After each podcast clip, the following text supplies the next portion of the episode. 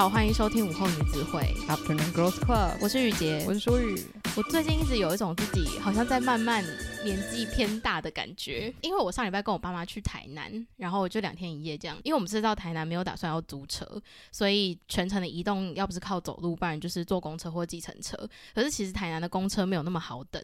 然后。如果你真的想要快速到达某一个地点的话，计程车一定最方便嘛。嗯。可是就之前如果是跟朋友一起去的话，就是因为大家都是经济个体户，所以在计程车车资上面，就是如果平分下来的话，每一趟可能就是三十到五十块，然后就可以坐个蛮久的距离。可是当你是跟家人的时候，那每一趟车资都是可能两百块、三百块这样子，所以那时候就是也没有选那么长坐计程车，就是真的我累到不行的时候，我们才会选择坐计程车。嗯，然后所以大部分的时间都还是用。呃，靠脚走路。那大部分的情况就是因为我们住在火车站附近，所以整个行动范围还是在火车站可能周边走路十五到二十分钟的那个一个圆形的区域这样子。嗯。对，然后我就发现，明明这次台南的天气，就是现在去台南其实超舒服，因为没有下雨，然后天空也非常的晴朗，然后路上竟然凉凉的，就是可能大概二十五六度的气温嘛，就真的很舒服，很适合走路。可是我真的大概走个。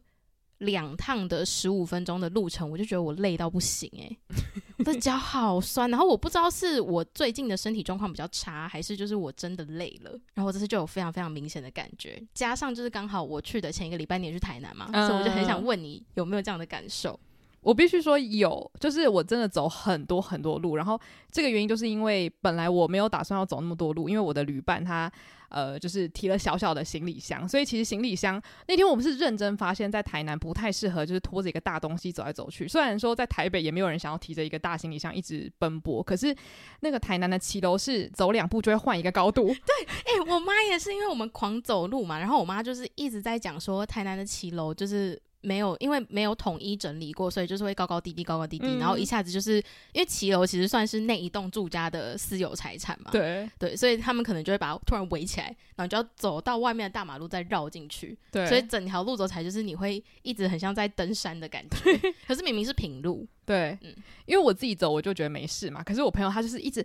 就拉一拉就要提，拉一拉就要提，拉一拉就要提。然后他后来就疯了，他就说好，没关系，我走大马路。可是他走大马路，我又觉得危险啊。可是就没办法嘛，就是因为他拖着那个小行李箱。然后很多时候我们本来没有想要走路，但是你就看 Google Map，例如说你要去一个地方，他就跟你说可以搭某某公车。就很好笑是，他跟你说搭某某公车要十五分钟，走路十六分钟。我说 什么意思？对，哎、欸，我们真的都遇到一模一样的事情哎、欸。所以我后来就觉得说，常常会因为你不想要等就走，可是其实走路相对还是比较累啦，不小心就走了很多很多的路这样子。对，其实我觉得真的也没有到非常多路，就是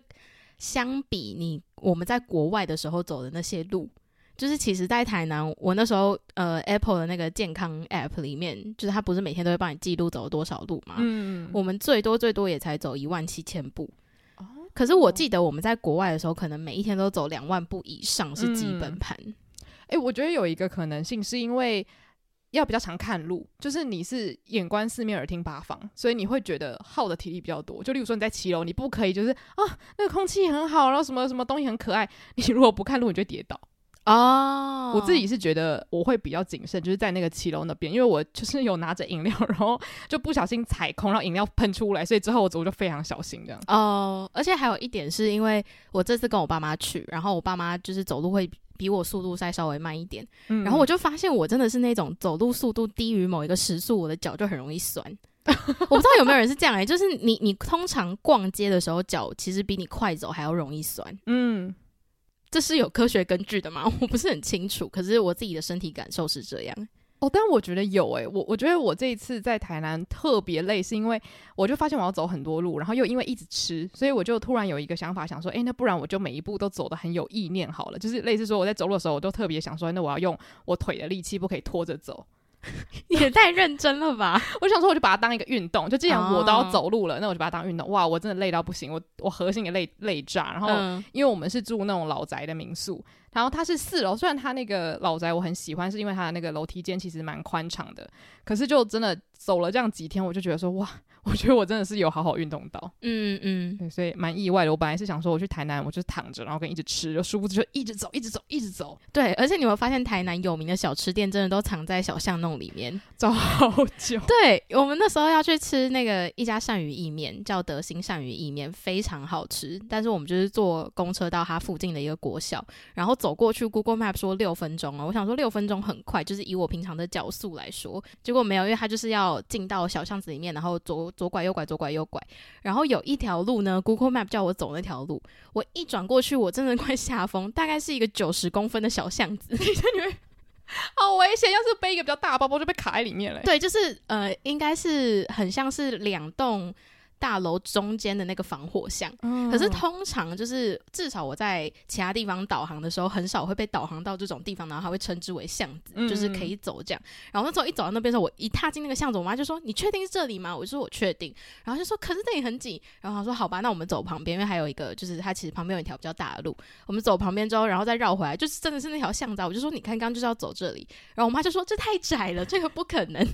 我就想到，就是难怪大家都说台南就是最有名的就是那个摸乳巷。哦，因为就是真的，台南的巷子这么窄的地方，他们都是真的称之为一个可以走的巷子。哎、欸，其实我觉得我自己会愿意走，可是走到中间的时候会害怕，就是会有那种那种幽闭恐惧症，你知道吗？嗯、就是有一种，如果你走到中间，你要出去也不是，然后要回去也不是的那种感觉。对，哎、欸，那在我们开始今天的主题之前，我再跟大家推荐一个，就是我至今还是无法忘怀的一个饮料。嗯，就是我那时候在台南就有一间饮料店，我就跟我朋友说，不管我们就是什么东西都没吃到都没关系，我一定要去这间。它的店名叫做寿奶茶，那个寿是就是祝你寿比南山的那个寿。嗯，然后它那个店里面有一个很招牌的饮料。然后它那饮料就是好像名称应该是叫做铁观音奶盖二点零吧，但是它其实就是除了奶盖之外，它上面是放一层就是那种面茶，嗯，然后再放一层燕麦，超超超超超好喝。然后大家可以点无糖或者是就是很少的糖这样子，这样你在喝的时候就可以喝到那个面茶的香气，加上那个燕麦。我后来拿回去我的民宿，我是拿汤匙就是把整个杯子刮干净，因为真的太好吃了。对，推荐大家一定要去喝喝看。我觉得我们好像到每个地方都会有个喜欢的饮料店。对，我跟你讲，我上礼拜又去喝了两次德珍。哎、欸，你真的是被德政给吓蛊哎！我跟大家讲，就是台中有一个很好喝的饮料店叫德政，可是它好喝是它的奶盖跟它的茶会融合的很好。嗯，然后现在台北有两家分店。然后我逢人就会推荐，嗯、所以如果刚好在那个区域附近的话，我我会逼他们跟我去买一杯。昨天我朋友也是问我说：“哎，你上次说那个什么奶盖的店？”然后我就叫他去买。他说：“哎，真的蛮好喝，而且他说真的是融在一起才会觉得它很就是跟其他饮料店不一样。对，它合在一起就会是一个很完美的奶茶。对，然后又有那个奶盖的香气。没错。那为什么会先聊一下这个？我们自己感觉有一点年纪要稍长的这种感受，就是因为今天想要跟大家聊一聊。呃，一系列的电影清单是一九九零年代的电影清单。对，然后当初会想说要做这个主题，是因为我就某一天突然间在思考，想说，诶，我好像很喜欢的一些电影都是一九九零年代居多，然后我们又是一九九六年出生的嘛，就是我们是在这些电影都还在制作的过程中，我们也是还在制作的过程中，然后我就觉得这个 idea 很有趣，就是我们这个年纪的人竟然会喜欢我们出生的那个年代里面制作出来的电影，真的有一种哇，我们。有点偏伪老灵魂，所以说，如果是以现代，假如说是学生来讲的话，他们如果喜欢的电影是那种千禧年，就例如说《辣妹过招》，他们就会被称为伪老灵魂，对吧？我我们自己定义的伪老灵魂，就是欢迎来到伪老灵魂俱乐部。哎，对啊，因为我后来发现，就是假如说我跟高中生在对话，然后我问他们说有没有看过《辣妹过招》，有人跟我说有的时候，我会超惊讶，说天啊天啊天啊，你居然喜欢跟我一样的片！我觉得就是有点像是那部片可能是我开始识字之后看懂了片，但是他出生的时候那部片才刚出来，那我就会觉得哦很神奇，你居然有机会去看到这样的片。嗯，对，所以我觉得这个主题就很有趣。就虽然你说它真的是老灵魂嘛，虽然是黑白片嘛，其实也不是，可是我觉得相对来说，它跟我们的成长的那个年代还是有差一点点。我自己觉得很有趣的是，因为现在呃的年轻人，就是你刚刚讲那些高中生的话，他们其实我觉得相较我们以前可能没有那么容易接触到自己出生的年代的电影，因为我们的话就是小时候电视机超发达，所以我打开电视电影台就是疯狂在播这些我出生年代的电影，然后会不断的重播，所以我才会一直很记忆清新的知道说，哎，我喜欢的电影好像都是那个年代被制作出来的。嗯，对。然后，但是你现在去问这些高中生，就是他们就像你刚刚讲，如果他说他喜欢辣妹过招的话，那我会很好奇你是在什么情况下接触到的。对，就是你是看电视的时候看到的吗？还是别人介绍、网络介绍，所以你自己去找来看？还是你就是有一天无聊在逛 Netflix 的时候，突然看到这类型的电影，觉得很有兴趣？嗯，我觉得它就门槛变高，变成是你没办法很无痛的一直接触到可能比较老一点点的片。对，因为我们以前就是有点被动接受者，因为电视播什么我就看什么。哎、嗯欸，我我真的觉得就是因为我之前有分享过嘛，我家没有第四台，所以其实很多我们今天要介绍的片，我刚好就是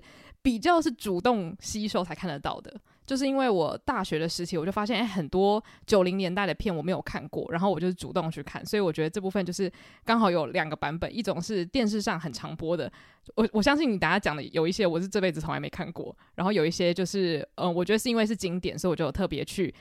就是主动的去把他找来，算是朝圣一下这样子。嗯，对。那在我们正式开始介绍电影之前呢，先来小小工商一下，就是我们跟 Mixer Box 有合作，每个月有会员的电子报跟单集，然后在会员的单集跟电子报里面都会介绍我们自己每个月的书单跟片单。然后我觉得其实算是蛮平均的，所以如果说大家喜欢我们介绍电影或者是书的话呢，就可以去我们资讯栏的连接点选，然后看有没有你自己喜欢的方案。然后我们每一个月都一定会有当月的片单书单的心得单集，然后除此之外，每两个月还会有一次是我们的英文闲聊单集。如果你喜欢收听一些用英文探讨各种人生议题的话，都可以去选择每两个月有一次英文单集的方案。对，那如果大家有任何问题的话，也可以直接到社群问我们。好，那我就先来介绍我们九零片单的第一部电影，然后这次的片单都会用年代排序。嗯，然后因为我们今天要介绍电影，我们尽可能的不爆雷。嗯嗯，对，我们会很努力。那如果我们真的就是有一些关键讯息一定要讲出来，才有办法就是阐述我们的感受的话，我们会在讲之前也先提醒大家一下。好，好，那第一部就是《小鬼当家》。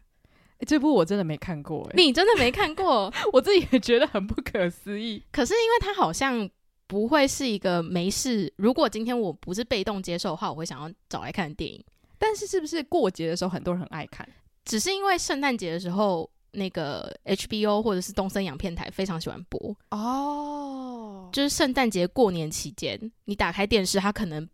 就是会播《小鬼当家》马拉松，因为它有一二三集。所以有点像是变成大家的一个仪式感这样子吗？我觉得没有到仪式感，就是你打开电视，然后过年特别节目，你如果没有兴趣的话，你就可以看《小鬼当家》。那我想问，就是《小鬼当家》它的最大吸引人的点是什么？好，我先讲一下他的大概故事情节好了，就是呃，他就在讲说有一个家族，然后总共有三个还是四个小孩，然后最小的小孩呢，就是这个小鬼当家的主角。那他的故事就是在说，有一年在圣诞节假期的前夕，这个最小的小孩跟他其他兄弟姐妹吵架，然后在冷战之后就被他爸妈关到阁楼，说要惩罚他，所以他们隔天明明整家人要一起去巴黎玩，然后就隔天整家人都出发去巴黎了。坐在飞机上的时候，他爸妈突然惊觉，我们最小的那个小孩呢？他就像被遗忘在家里。可是因为他们已经起飞了，就是那个班机已经出发了，所以那个小孩就被留在家。首先，这是一个非常扯的剧情。到底谁会把自己的小孩忘在家里？然后再来就是这个小孩自己被留在家里之后，加上他们家隔壁住着一个邻居，是大家都谣传说他是连环杀人魔。嗯、然后他就就是那个街区突然间只剩下他跟那个连环杀人魔，他就很紧张，然后想说怎么办？他就自己很害怕，所以他就还是躲在家里面这样子。结果后来到圣诞节当天的时候呢，突然间他们的街坊邻里里面就出现了两个。要来做入室抢劫的窃贼，所以那个窃贼就左看看右看看，突然发现说：“哎、欸，这边有一栋房子，而且里面好像没有人。”他们就决定要入侵这个小鬼当家的这栋房子。结果这个小鬼当家的这个小鬼哦，他叫凯文，我突然想起来叫凯文。凯文呢就发现了有人要入室抢劫，可是他又不想要让这个坏人会抓到他，所以他当然他就开始就是在家里面设置很多机关，然后就开始了他跟窃贼之间的智力对决。哦，我突然想到，就是这部。呃，跟我朋友提过的一部就是婴儿跟窃贼的电影有关。好像美国有一阵子很爱拍，就是小鬼把大人弄得团团转的电影，啊、就是好像也是那个婴儿不小心，就是他是好像爬行的那种婴儿，然后他可能就是也是爸爸妈把他搞丢，然后他就跟一群很坏的坏人，然后可能坏人想要抓他，结果他就可能爬来爬去，然后也是很多机关把那些大人弄得就是乱七八糟的这样，然后就是很好笑的。对我我猜小鬼当家应该也是这种感觉嘛，就是小鬼居然比大人还聪明。对，而且因为他就是把那个窃贼都演的很笨，然后然后身为小孩就是看的很爽啊。哦，懂诶。那你你觉得长大你再看的话，你觉得他好笑的地方在哪？我觉得长大在看的时候就是一个怀旧情怀，嗯，就是你明明就知道这里会发生什么事情，可是你还是会不断的去看，嗯。然后我觉得这一部就是它作为这种佳节电影，然后还有喜剧成分来讲的话是，是呃，就是非常非常好看的一个电影，就真的会百看不厌。那我觉得，因为圣诞节快来了嘛，所以其实我蛮想看的。因为下一集我们会提到另外一部片，也是我蛮近期才看的，然后也是大概类似的类别。然后我就发现，这种小孩跟大人斗智斗勇的片，就是尽管会有很多就是突踩的那种事情，但是都是有点啼笑皆非，就它不会真的很可怕，或者真的很邪恶这样子。嗯嗯嗯，对。所以我是非常推荐给大家，如果你今天真的。没事做，然后想要看一个好心情的电影的话，那就真的很适合看《小鬼当家》。嗯，然后它第一集最好看啦，后面就是第二集可能比第一集稍微差一点，然后第三集再比第二集稍微差一点，就是一个续集电影的魔咒。嗯嗯，好，那我们刚刚介绍的第一部是一九九零年嘛，所以就刚好真的是九零年代的开头。那接下来我们要进入到的是一九九三年，那这部片是《西雅图夜未眠》，是不是电视上也很爱播？电视上很爱播，可是我没有看过《西雅图夜未眠》。哦，我反而就是非常常看的，也是诶、欸，是 Tom Hanks 吗？西雅图夜未眠。对对对对对，最常出现的是《航站情缘》。我觉得就是电视台真的很爱汤姆汉克斯演的所有东西，可是他就真的演了非常多部戏。对，然后我一定要讲一个汤姆汉克斯让我非常惊讶的一件事情，跟他本人无关，但是 就是我某一天在滑 YouTube Shorts 的时候，然后就有个人访拿了那个纸板访问，上面是 Tom Hanks，然后跟 Logan Paul 的照片，嗯，然后问路人说：“你认识这上面的两个人吗？”结果大家都说：“我认识 Logan Paul。”然后还有人说：“这个是 Tom Cruise 吗？” 然后我就想说：“你是认真的吗？”然后那些人看起来可能二十几岁吧，嗯，对，所以我就突然意识到说，Tom Hanks 好像已经成为了一个年轻人可能不太知道他是谁的演员了，哈，因为他最近几年没有什么电影。哎、欸，可是他有演那个猫王啊！可是因为我发现这些很厉害的演员，他们到后期有一个不能说镜头，就是说他们会想要开始挑战自我，哦、所以他们就会开始演一些长得跟他们本人差超多的角色。你说 Christian Bale，对，就是呃，变成是说你可能看到他本人的照片，你会觉得说我不认识这个人，可是他的电影你可能都看过。哦、嗯，有可能。对，所以因为我近期看猫王的时候，我就想说，天啊，你是谁？对，所以汤姆汉克斯其实哇，我我觉得好惊讶，因为他还是挺活跃的啊，Logan Paul。哦，而且我对 Tom Tom Hanks 特别有印象，是因为 Tom Hanks 跟我爸是同年同月同日生，嗯，就是这样。哎、欸，所以 Tom Hanks 就是哦，他可以当我爸，所以他今年才要演那个新电影，就是我们之前有在单集里面介绍过的。明天别再来敲门啊！这部原著小说它要被改编成美国版的电影，它之前已经有挪威版了，对不对？嗯，对对对。对，然后今年要改编成美国版的电影，然后叫做《真难搞先生》。哎，对对对，还是超难搞先生之类的。哎，还是真难搞，好像是超难搞先生。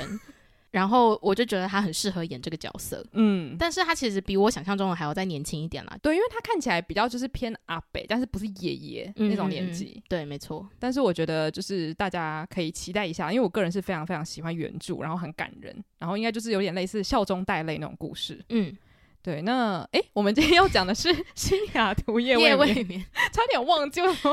聊 Tom Hanks 可以聊这么远。那《西雅图夜未眠》这一部呢，其实就是他跟梅格莱恩合作的嘛。然后，呃，不得不说，我当初会看这部片，就是因为我就是有一阵子非常非常喜欢梅格莱恩演的，就是各种爱情片。我觉得他真的很像一个。就是他会让我想到现代有一些女演员会被大家说很百搭，例如说像孔孝真，嗯，就是她跟谁搭你都觉得哦好配好配这样子。然后我觉得梅格莱恩他早期演的很多爱情片都会让你觉得，诶，他不管跟谁搭都很像那种天生绝配这样子。所以他早期就出演了非常多就让人看了心情很好的爱情片。那我觉得《西雅图夜未眠》它的剧情比较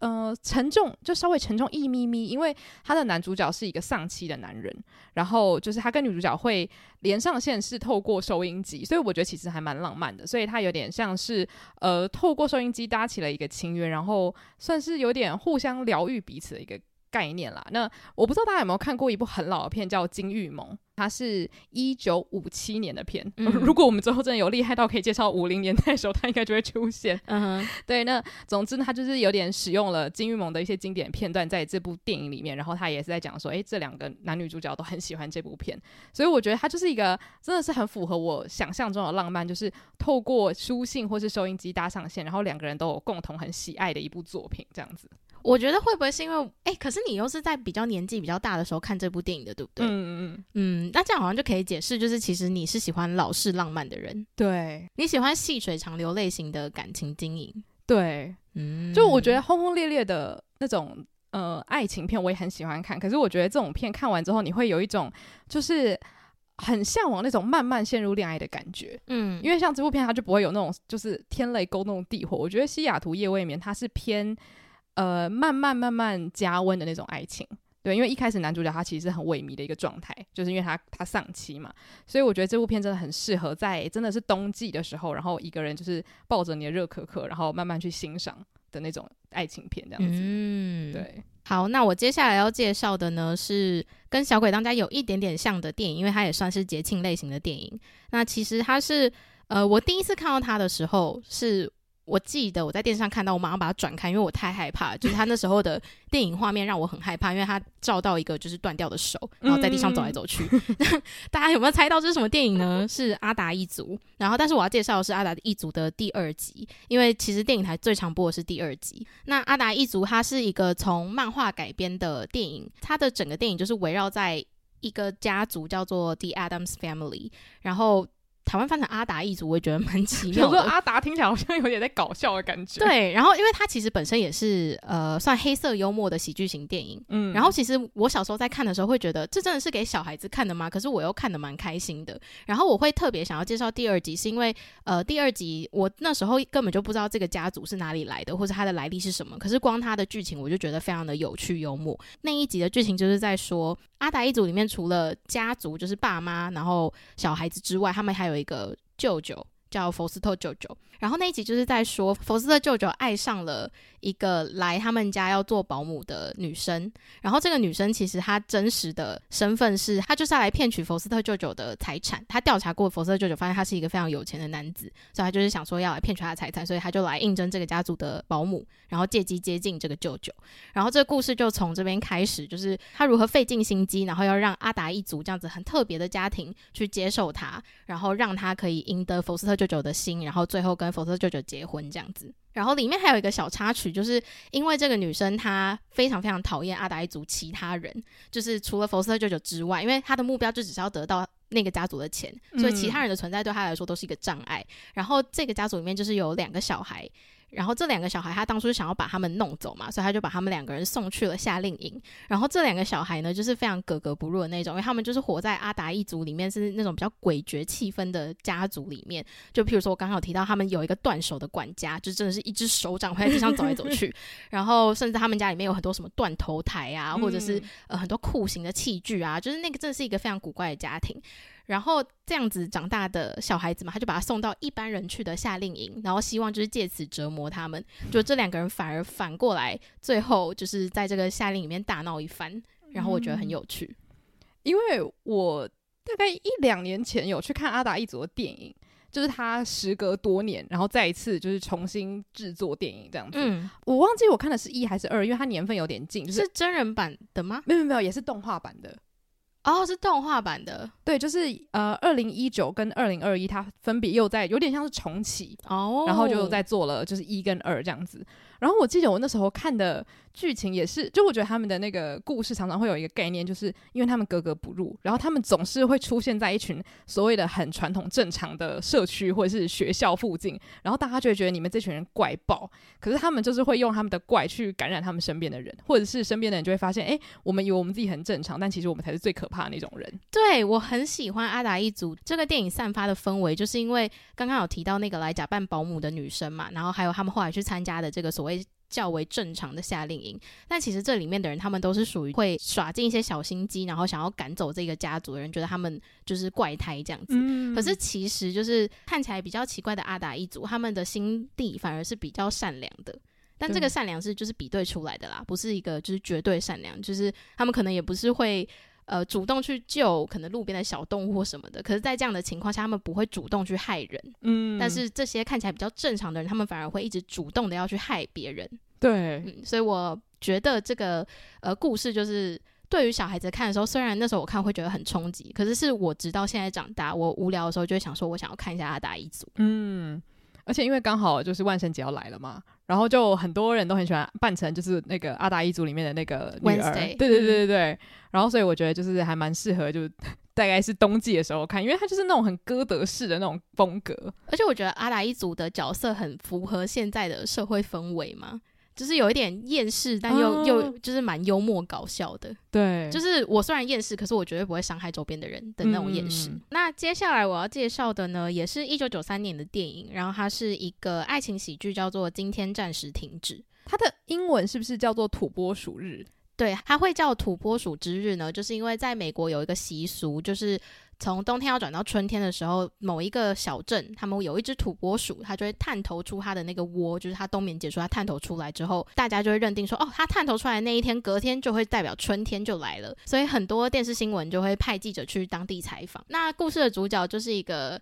呃，地方电视台的气象员，每一年他都会到这个小镇去做这个例行公事，就是去拍摄土拨鼠出来的这一天这样。然后他其实对这个工作已经没有任何热情了，他整个人就是很厌世，然后觉得说啊。没又来这边浪费时间，一个土拨鼠它会不会出来？我还要在这边等，因为它不是说每一年会固定说哦，一月十号土拨鼠就会出来，就是可能它是一月十号那一周他可能会出来，然后所有记者就要到那边开始等，等他出来这样，所以他就觉得很无聊，然后觉得自己在浪费生命。故事就是从他又要去那个小镇拍土拨鼠要出来的那一天开始，然后他就这样过完了这一天，就是很平常的一天之后，他就去睡觉，然后隔天早上起床的时候，他就发现怎么。今天好像跟昨天是一模一样的，他就陷入了一个时间循环。嗯，然后他就开始要很积极的去找，那我要怎么样脱离这个时间循环？然后在找的过程中呢，他就慢慢发现到如何在每一天都是一样的情况下，但是因为你的心境转变不一样，所以你看事情的方式会不一样，才会让你每一天都过得很有趣，然后很有意义。虽然你是在这个重复的日子里面，嗯，对，然后最终就是他找到了一个方式，让他可以。呃，不再陷入在这个时间循环中。这部片它是走那种有点呃，透过时间循环来疗愈他对于人生的。觉得很无奈这件事情，对不对？对，就是呃，我后来在看那个导演，就是后面在讲说他们当初为什么会选择最终让他用比较喜剧的方式呈现，就是因为主演是比尔莫瑞，然后当初他看到这个剧本的时候就很喜欢，可是听说原著剧本是比较沉闷一点，然后比较着重在就是哲学性思考上面，但是比尔莫瑞自己是比较喜欢这个版本，可是导演就很坚持说他希望可以用比较轻松的喜剧方式去描述这个故事，因为他想要让更多人知道，就是这种哲学性思考。好其实是可以套用在日常生活里面，所以最终才出来变成一个比较喜剧的电影这样子。嗯，因为这部片会让我想到我前阵子看的一部也是喜剧片，是二零二零年的，有一部片叫做《棕榈全不思议》。这部片呢，就是很像在致敬。那个今天暂时停止，嗯，因为他的那个男主角就是大家非常非常喜欢的荒唐分局的男主角 Andy Samberg，对对对，然后反正他就是去参加一个婚礼，然后结果总之呢就发生了一连串的事件，然后他就跟女主角一起被困在那个时间循环里面，然后他们两个也是呃，就是对人生有一些不同的看法，但总之我觉得他们都在讲同一个概念，就是今天你如果每天都在过同一天，你也不会变老，嗯，那你该怎么做来让？你就是此生还是不虚此行这样子，那我觉得他们都是用一种比较好笑的方式去探讨，然后真的都还蛮有意思的，所以就如果喜欢的话，我觉得这两部可以一起搭配收看。嗯，我自己觉得今天暂时停止算是我人生第一部看的就是时间循环类型的电影，但是他拍的太好，以至于就是我后来看任何时间循环的电影都会就是觉得有今天暂时停止的影子，嗯，或者是我一看就可以知道哦，这个电影想要表达什么，嗯嗯。哎，欸、对，我觉得就是如果你看过《今天暂时停止》的话，其他就会有点像是致敬的感觉。嗯嗯嗯。好，那接下来我们就要进入到一九九四年了。那这部片呢，如果要直翻的话，就是四个婚礼一个葬礼。那台湾是翻叫做《你是我今生的新娘》，就是我觉得差蛮多的。就是我觉得台湾的译名会让你一看就觉得哦，这应该是一部爱情片。但是我觉得这部片它其实讲的东西还蛮，嗯，蛮多的嘛。就是他是透过一群一直参加婚礼的朋友来探讨爱情这件事情。他们是婚礼蟑螂吗？不 是不是。我跟你讲，我在看这部片的时候，我就彻底突然觉得说，我很希望台湾也可以拍出一个这样子的所谓的喜剧或者是剧情片。嗯，因为它的剧情其实很简单，就是男主角就是休格兰饰演这位男主角呢，他就是身边的朋友圈陆陆续续可能一直有人结婚，然后他可能如果结婚的人是他比较好的朋友，那他就是当伴郎。然后他就是那种因为太多婚礼，他就常常就是会一直迟到，一直迟到，一直迟到。然后到现场的时候，就朋友可能会互相 cover 啊，然后可能就是戒指不见也要帮忙想办法啊这样子。所以他们就常常常一直在参。参加别人的婚礼，然后同时也在想说，哎，奇怪，为什么好像这个也找到真爱，那个也找到真爱，那我的真爱到底在哪？这样。然后这个男主角他就是在参加婚礼的过程中认识了一个美国女生，然后这个美国女生就是大家都觉得哦，一看就觉得啊好漂亮，然后他也就是对她很有好感，很想要认识她这样子。但是呃，就在这过程中，他可能就一直吃瘪，所以他在参加就是更多婚礼的时候，他就越来越沮丧，就觉得好像只有他一个人还在情海里浮浮沉沉。那其实他身边的朋友大家都各有各的烦恼，例如说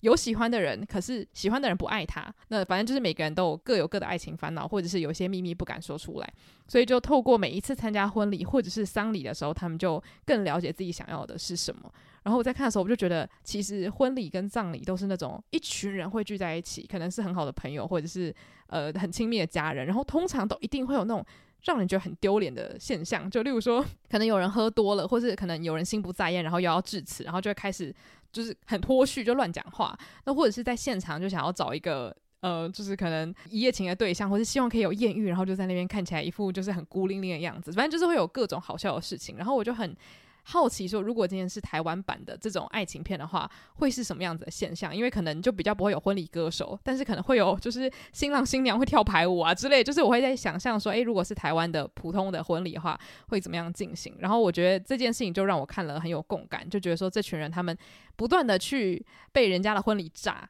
可是炸的过程中，你又一直思考说，那我到底需不需要找到一个我喜欢的人，还是其实我只是想要有一个人可以跟我走终身？对。然后我觉得这部片唯一要注意的地方就是，呃，之前我们有讲过，就是喜剧片它还是会有一些年代性，所以里面的一些台词，说实在有一点点就是小过时，就可能还是有一点呃性别或是性向上面的。不能说歧视啊，但是我觉得就是可能以现在来说不太恰当，但是还是非常非常的好笑。就我在重看的时候，我家人就说我笑的那个声音就非常非常的可怕。这样那时候是休格兰的，就是人生最巅峰的年华。就大家如果喜欢他的美貌的话，可以去看一下这部我觉得还不错的喜剧片。我想到那个二十七件礼服。哦，你说那个二十七件礼服的秘密，对不对？对对对对对。哦，我原来他后面有的秘密。对，然后因为我以前非常喜欢那部电影，然后你刚刚那样讲的话，我会想要去看这部电影。但是因为我以前一直不看，就是因为我一直被他的那个名字吓到，他就放了一个丧礼，然后想说，哦、那到底是就是是家庭类型的温馨电影吗？就是看了会哭的那一种嘛，所以我就一直没有去看。